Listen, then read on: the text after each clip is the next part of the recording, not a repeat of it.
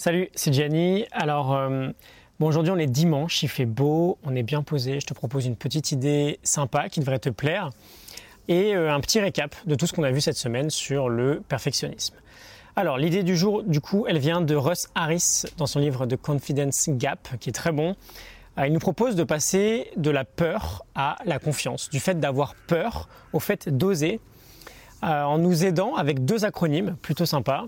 Donc il utilise les mots en anglais, hein, fear et euh, dare. Fear pour la peur, dare pour oser. Donc fear, F-E-A-R, l'acronyme, on a le F pour fusion. Euh, une fusion entre nous et la voix dans notre tête qui rumine sur notre passé. On a du mal à se séparer de nos pensées. On a le E pour excessive goals, des objectifs trop irréalistes. On pense sans cesse aux résultats. On est un peu dans la rat race en fait, à toujours chasser quelque chose de plus grand. Ensuite, on a le A pour avoidance of discomfort. On évite l'inconfort. On a peur de sortir de notre zone de confort. Et enfin, on a le R pour euh, remoteness from values. On est éloigné de nos valeurs. Euh, tout ça, tu l'imagines bien, c'est pas un cocktail idéal. Et donc, on a un antidote, le mot dare. Euh, to dare, c'est oser. Et là encore, on a un acronyme, D-A-R-E. D pour diffusion. on veut dissocier bah, nous d'un côté et nos pensées de l'autre. Tu as une pensée négative, ok, c'est une information, tu peux remercier ton esprit pour ça, mais tu n'es pas cette pensée, tu n'as pas à t'identifier à cette pensée. Le A pour acceptance of discomfort, là on veut euh, devenir confortable avec l'idée d'être inconfortable. On va pas refaire euh, le dessin, toute notre croissance se trouve en dehors de notre zone de confort. Ensuite, on a le R pour Realistic Goals.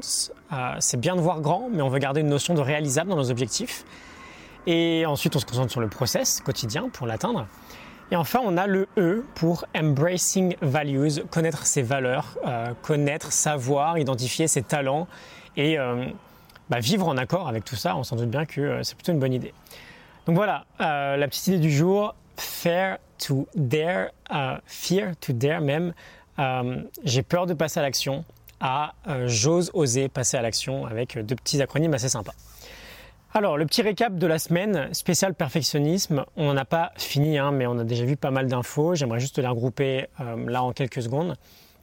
Euh, le scoop déjà, il n'existe pas de personne parfaite. C'est pas toi qui va le devenir. C'est pas toi qui va devenir le premier.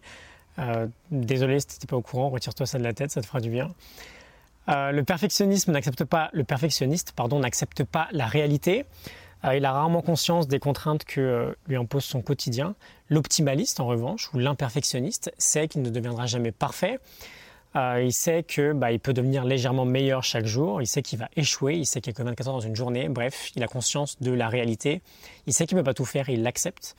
Ensuite, on avait vu que le perfectionniste se compliquait toujours la vie, que tout doit être difficile. Sinon, c'est pas drôle. On est accro à la difficulté et on pourrait apprendre à devenir des suffisantistes et euh, du coup se simplifier la vie.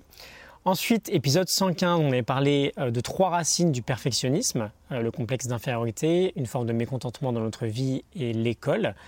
Ensuite, on avait vu les limites malsaines du perfectionniste, la notion de sol et de plafond. le perfectionniste avait souvent comme standard minimum bah, la perfection, et c'est très difficile quand tu es dans un espace où le sol est à hauteur de ton plafond. Il n'y a pas beaucoup d'espace pour vivre. Vendredi, on a parlé de planification en trois dimensions, définir son objectif, le casser en mille morceaux et euh, s'en occuper quotidiennement.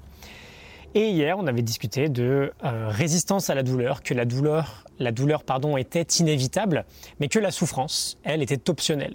Soit on rumine notre passé et on résiste à la douleur, ce qui nous fait souffrir, soit on s'oriente vers des solutions plus concrètes, et là, bah, on a moins de résistance, et donc la souffrance se dissipe tranquillement. Voilà, j'ai hâte de te retrouver demain pour la suite. Euh, je t'ai mis tous les épisodes sur le perfectionnisme dans une, playlist YouTube.